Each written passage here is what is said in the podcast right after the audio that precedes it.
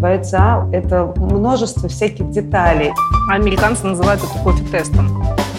Это неприятно с точки зрения человека, который это создал впервые.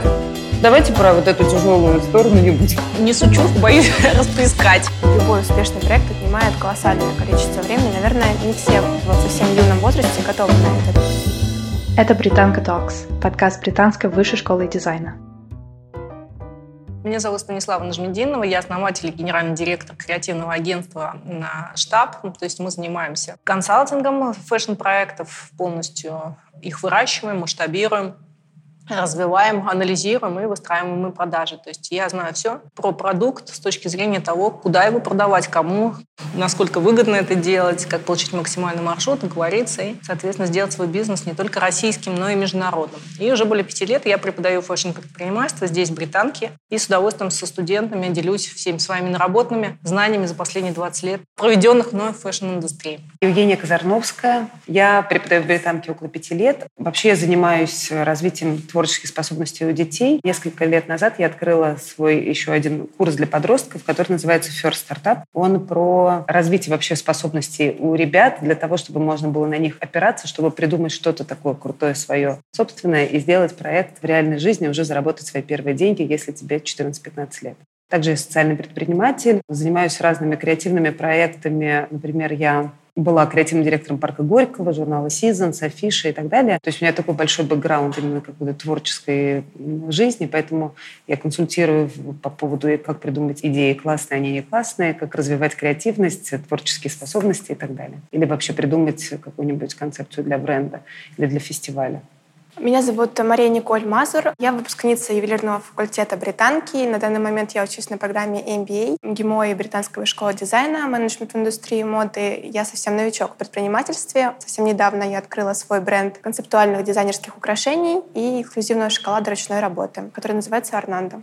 Я считаю, что первое, что нужно, когда у тебя есть гениальная идея, или она тебе таковой, собственно, кажется, то есть нужно эту идею проверить. Да? То есть ее, есть существует, скажем так, ряд способов да, проверки своих идей, и, в частности, один из таких нам доступных способов – это проверка прототипов, когда мы описание этой идеи, если это услуга или это продукт, например, в виде прототипа выкладываем в социальные сети, и, соответственно, там ведем подсчет лайков и подсчет желающих заказать. Да? И тут у нас важный момент, да? как это вообще происходит технически. То есть для того, чтобы получить релевантную оценку, нам нужно, естественно, показать свой прототип правильной целевой аудитории, поэтому мы выбираем и разбрасываем информацию о себе в большом количестве групп. Если это происходит в Фейсбуке, например, это очень круто для ювелирных украшений работы, для женской одежды, для детской одежды, потому что большое количество сообществ сейчас есть в социальных сетях, где можно очень недорого или вообще бесплатно разместить информацию о своем новом бренде и попросить прокомментировать, сказать, что нравится, что не нравится, готовы купить, не готовы, за какие деньги и так далее. Да? То есть это такое первое мини-фокус, не фокус-группа, да, маркетинговое исследование. Самый лучший результат такой работы – это когда вам начинают писать личное сообщение, что я хочу это купить, да, как это заказать, сколько это стоит, и вы тогда, соответственно, можете абсолютно спокойно подсчитывать покупателей и э, собирать предзаказы. Потому что количество лайкнувших, к сожалению, да, не является, не равняется количеству купивших в этом момент. Как еще действуют, то есть э, нужны богатые друзьями друзья, да, то есть это лидер мнений в Фейсбуке либо в Инстаграме, который, может быть, вы видели, когда-то посты публикуют, что «Здравствуйте, вот посмотрите, моя подруга Оля, она ушла из банка, начала варить мыло, все смотрим, лайкаем и так далее». То есть если вы видели как бы посты, это, собственно, вот оно и есть, да, и все пишут, да, и комментят, что «Ой, как здорово, мне это очень нравится, торт, мыло, венок, что угодно там может быть. Я бы хотела это приобрести». То есть это первый такой пристрелка и проверка своего прототипа вообще на адекватность, то есть насколько его рынок воспринимает, то есть готов он или не готов. То есть это такая стадия перед выпуском, да, перед э, первым минимальным жизнеспособным продуктом, который у нас появится, который мы начнем продавать. То есть это вот та грань, тот переход. То есть те заказчики, которые у нас сейчас появятся, они и будут э, тестировать первый наш продукт на минимальную жизнеспособность, и на основании их отзывов, в первую очередь, мы будем его дорабатывать. То есть это один из самых сейчас таких распространенных, популярных, простых и фактически бесплатных способов способов. Я согласна, что идея — это еще не проект, что идея — это скорее гипотеза. Надо обязательно выходить в поля к людям и задавать множество вопросов. Я считаю, что предпринимателям прежде всего надо понять, что все, что они делают, они делают для людей, не для себя. Если мы, например, даже вернемся вот к этому примеру с мылом, да, обычно, и я сталкиваюсь часто с такими людьми, что люди бросают, там, не знаю, какие-нибудь свои позиции в больших компаниях корпоративных, начинают активно варить мыло, при этом они думают только о том, что вот это их реализация, творчество, да, о том, что там где-то существует человек, который этот мыло хочет купить, они не думают. Поэтому мой совет, после того, как вы придумали какую-то идею, надо обязательно проверить, насколько она жизнеспособна. И пойти к человеку, можно даже не с прототипом еще, а просто поговорить и спросить, вот ты хочешь вот такое мыло?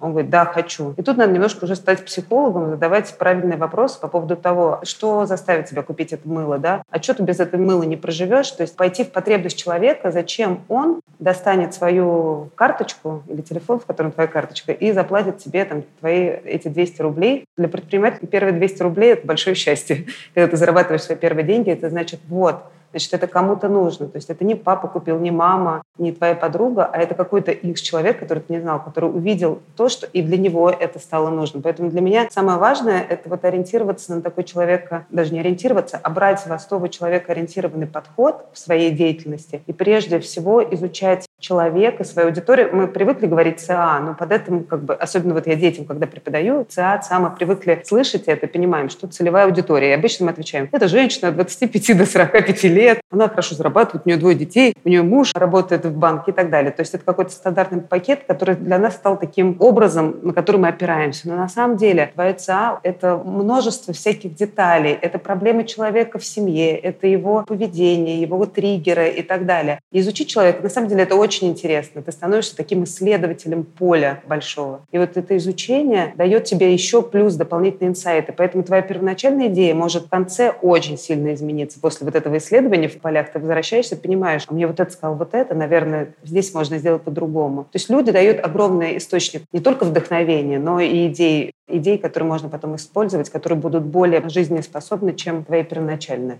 Я согласна с этим мнением, потому что я считаю, что очень важно протестировать продукт и понять, какая у тебя целевая аудитория.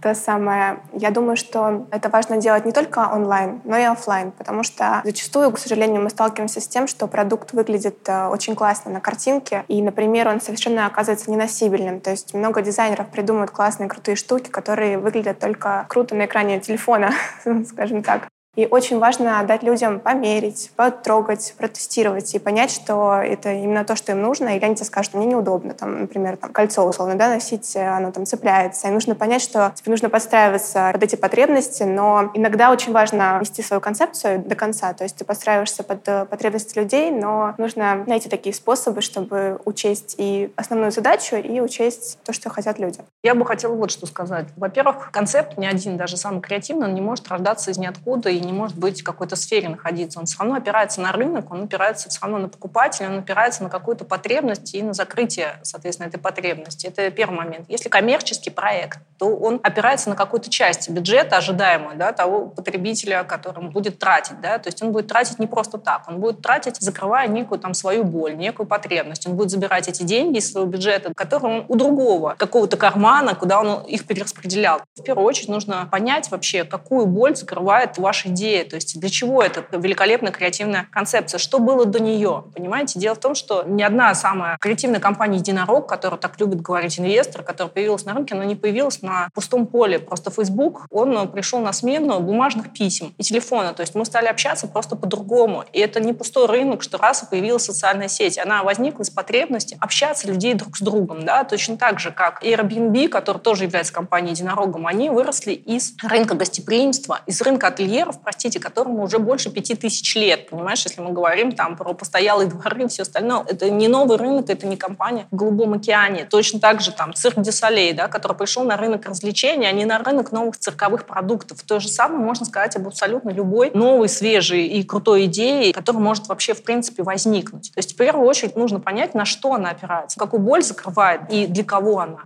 И это то, о чем говорили сейчас коллеги, это, конечно же, мы отталкиваемся от целевой. Кто эти люди и почему они будут нам платить? Я поддержу предыдущего оратора. Расскажу на примере, потому что на примере очень как раз просто понимать. Есть масштабные проекты, которые реально меняют мир, как Google, Airbnb, сервисы, которые действительно помогли людям коммуницировать, путешествовать по всему миру и находить новых друзей, жить в квартирах у людей и впитывать чужую культуру через другое. На самом деле, если взять каждый проект, это для тренировки очень удобно. Ты берешь любой успешный проект, ты раскладываешь его на две составляющие. Какую проблему он решает, да, и каким образом он ее улучшил. То есть прям поинтами такими. Вот он решил, например, Airbnb решал проблему, то, что люди хотят жить не только в отелях, хотят больше общаться с локал культурой, с людьми. И вот эта проблема, например, или ищут более дешевое жилье и еще что-то. И каким образом они это решают? Они придумали такую систему, где ты можешь жить в квартирах людей, которые реально живут в этом городе. Вот у меня есть такой проект, я вот называю себя так громко социальный предприниматель. На самом деле я до этого как бы предпринимательством никогда не занималась. Идея этого проекта возникла, вот она ниоткуда. Просто я вместе со своим мужем три, уже четыре года назад плавали на лодке под Суздалем, где у нас там дача. Пока мы плыли, у нас сменилось очень много состояний от восторженных, да, о боже, когда это закончится и так далее. В общем, после этого, переваривая вообще этот опыт, мы поняли, что и для меня это был на самом деле новый опыт, что мы испытали такое чувство, которое, в принципе, русский человек, особенно московский человек, находясь в городе, к этому состоянию вообще не может никаким образом приблизиться. Но это очень сложно. То есть вот это вот ощущение ощущение единения с природой, которое мы, ну не знаю, оно очень просто громко звучит, то когда ты можешь раствориться в природе, особенно в русской природе, такой внутренний туризм, в самом лучшем его понимании, каким образом можно дать человеку опыт. И мы придумали проект, который называется «Река мира», который сочетает сейчас в себе очень много всяких разных программ, услуг и сервисов. И мы попали вот в эту сферу туризма, которая вообще никогда не была. Вот, вот такая история, которая возникла просто из идеи. И первое, что я делала, я ходила, всем рассказывала, начала из западных, кстати, всяких архитекторов, которым когда я сказала, что мы хотим создать инфраструктуру для такого экопарка, и давайте э, вместе подумаем, у вас очень большой опыт, особенно там в скандинавских странах, большой очень опыт экспертизы в этом. И даже мы привезли одну архитекторшу, которая на проехала, сказала, вообще идеальное место, надо делать. И, конечно, поддержка людей, которые уже экспертные, это называется, кстати, экспертное интервью, когда у тебя есть какая-то идея, ты идешь к экспертам и говоришь, вот такая есть идея, он говорит, да ты что уже сто тысяч раз сделали это, не надо это делать, забудь, проиграешь. Или ты приходишь к другому человеку и говоришь, а он говорит, Давай попробуем. Я верю в эту идею, можно сделать. Американцы называют это кофе-тестом. Когда ты приглашаешь большое количество экспертных или там, менее экспертных профессиональных людей на кофе и, соответственно, спрашиваешь их мнение. Да. И не рекомендуют ни в коем случае использовать для кофе-теста друзей и знакомых, потому что или родственников, да, потому угу. что те просто-напросто хотят нас поддержать, либо отговорить. Ну, они, скажем так, находятся в плену представлений да. на нас. И для молодого предпринимателя, конечно, нужна именно отстраненная экспертная позиция, да. то, о чем вы как раз сейчас говорите. Независимая оценка Независимо, конечно. Да. Мне кажется, вообще всегда очень сложно начинать проекты, которые совершенно новые, которые внесут в себе идею, которая еще не была реализована никем, нигде, и даже примерно ничего нет похожего. Но, с одной стороны, это как бы очень сложно, но, с другой стороны, именно это на данный момент, мне кажется, вызывает самый большой интерес, и нужно находить что-то именно то, чего нету нигде. Сначала будет тяжело, потому что нужно объяснять людям, потому что получается, что ты создаешь рынок, которого нету по факту. Вы знаете, коллеги, я вас сейчас слушаю вдвоем, у меня есть такое ощущение, что и ваш проект, и ваш это немножко проект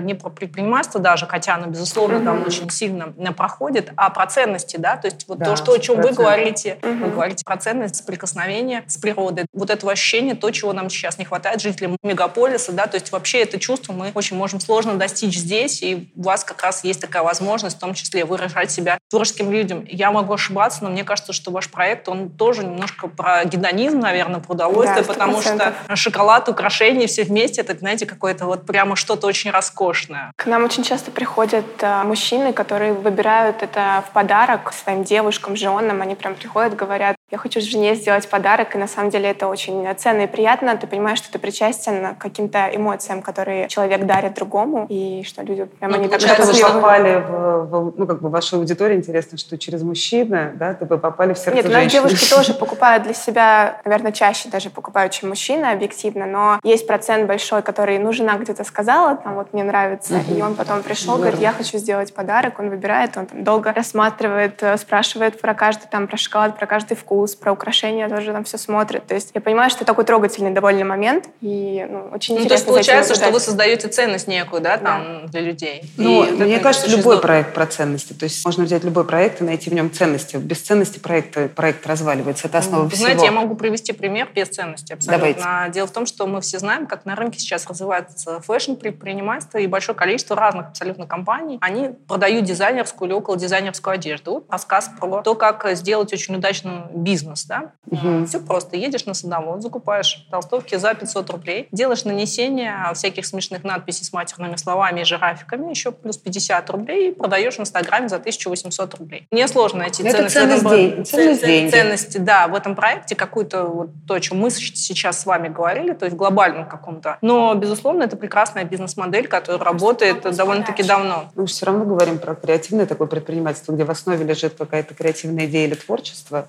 Ну, то есть фэшн, он же тоже все равно про создание чего-то нового всегда. Я не согласна с вами. Не, точнее, я с вами согласна глобально, потому что Да. я слышу то, что вы говорите, и я глобально вообще совсем согласна. Ну, ну, ну, интересно. А вот, послушать. просто я считаю, что вот именно в фэшн-поле огромное количество проектов, которые просто вы не видите в силу там, да, своей креативной направленности. Ну, знаете, Мгм. как человек вот что видит, он ну, как бы он Твоя такой. Он, он такой, да, это его реальность, да. А так как я вижу именно бизнес, то я вижу очень большое количество проектов, которые про деньги, да, и Мгм. они абсолютно разные. И есть очень творческие, очень креативные проекты про ценность, про экологию, про технологию, там, да, про основные тренды и про деньги в том числе очень успешные, да, ну там из уст в уста, там у Шатау и так далее. Ну то есть это прям такие. Питерский, да, из Да, например, там, да. Крокотау, ну, примеру, да, Мгм. то есть это проекты именно вот из этого поля. Ну, потому что люди несут эти Люди ценности, несут, да. перерабатывая через себя, выражая себя ну, каким-то образом Да. через там новое. Мне кажется, очень много проектов сейчас, которые это вопрос подачи. Они достаточно обычные, выпускают там одежду, например, они там базовые футболки, бежевые, белые, черные. Этого просто очень много сейчас, но за счет э, красивой подачи, красивой картинки и как раз того, что они транслируют какие-то определенные ценности, они пользуются популярностью у людей, потому что люди покупают эту картинку, эту какую-то Они эмоцию, которую... тренд. Понятно, что они как бы сами этим говорят, как раз они работают с потребностями. Да, с потребностями. Но Да. потребности достаточно... Такие потребности были у людей всегда, но только сейчас это такая волна пошла того, что они это продвигают, скажем. Знаете, Это- я бы так сказала, что в сфере ну, предпринимательской среде э, есть такой анекдот на тему того, если ты хочешь открыть бизнес, говорят, то посмотри, что делали 2000 лет назад, и сделай то же самое. И ты не ошибешься, потому что если мы посмотрим сейчас на все там супер успешные бизнесы, мы ничего нового абсолютно для себя не обнаружим. Да? То есть мы можем каким-то образом, перерабатывая это да, через себя, через свое внутреннее состояние, через свою внутреннюю ценность, да, ретранслируя это да, там, в Мгм. продукт или в что-то еще, в Мгм. какую-то идею, мы можем что-то менять. Но глобально, если мы говорим про бизнес-модель, то боюсь вас разочаровать. Нет, я полностью согласна, потому что даже в дизайне то же самое. Все даже великие модельеры, они вдохновлялись чем-то, что уже создано. Иногда это какие-то более абстрактные вещи, там, условно, природа или еще что-то, но это все равно, если посмотреть, можно найти, ну, даже в показах, которые сейчас, можно всегда найти отсылки прошлого, ДНК, скажем. Ну, это же А если открыть российский Инстаграм, то можно увидеть 90% брендов, которые вдохновляются другими брендами. Другими инстаграмами. да, и другими инстаграмами. Ну, давайте про вот эту тяжелую сторону не будем говорить. Уже идеалисты. Нужно стараться отходить. Да от нет, нет, на самом деле это как бы, на самом деле это все, да, про Мы реальность. про реальность же Да, да, говорим, да, про всё то, правильно, что сейчас правильно. происходит на рынке, и на самом деле действительно огромное количество, ну, в том числе, да, и это не первый год происходит, то есть это нормальная абсолютная история. Да. То есть э, в нашей индустрии, в принципе, полгода. Это самый максимум, когда тебя скопируют. Если у тебя что-то успешное п- А произошло. я считаю, вообще. что если тебя копируют, это значит, что очень успешен. Знаете, я читаю большое, большое количество возмущенных там постов в соцсетях, где люди так совершенно не думают. Да, я но говорю, я что я знаю, что так не да, но я поддерживаю, наверное, Но действительно. Ну, это неприятно с точки зрения человека, который это создал. Ну, впервые. однозначно. Ваш проект уже скопировали? Нет еще. Ждите. Просили методичку написать, сказала, что я не способна на это.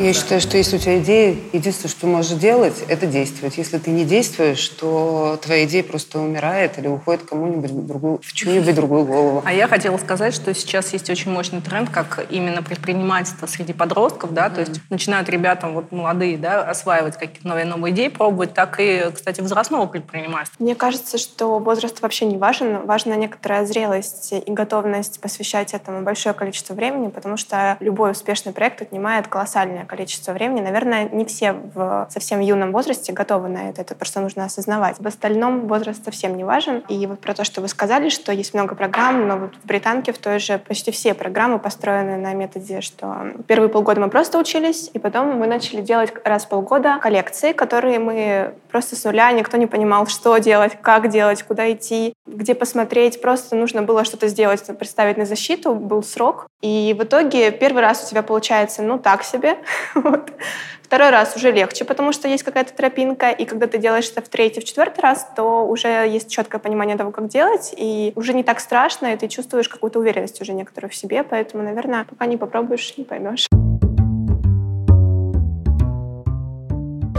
Спасибо, что слушаете подкаст «Британка Talks» и делитесь любимыми эпизодами. Напоминаем, что в описании к этому выпуску есть ссылки на соцсети наших гостей и их референсы. Мы очень хотим узнать ваше мнение о подкасте. Не стесняйтесь, пишите нам в личку соцсетей о том, что вам нравится в «Британка Talks», чего не хватает, какие темы вам интересно было бы услышать в будущем. Подписывайтесь в соцсетях на британскую высшую школу дизайна. Ссылки на наши аккаунты также в описании. До следующего!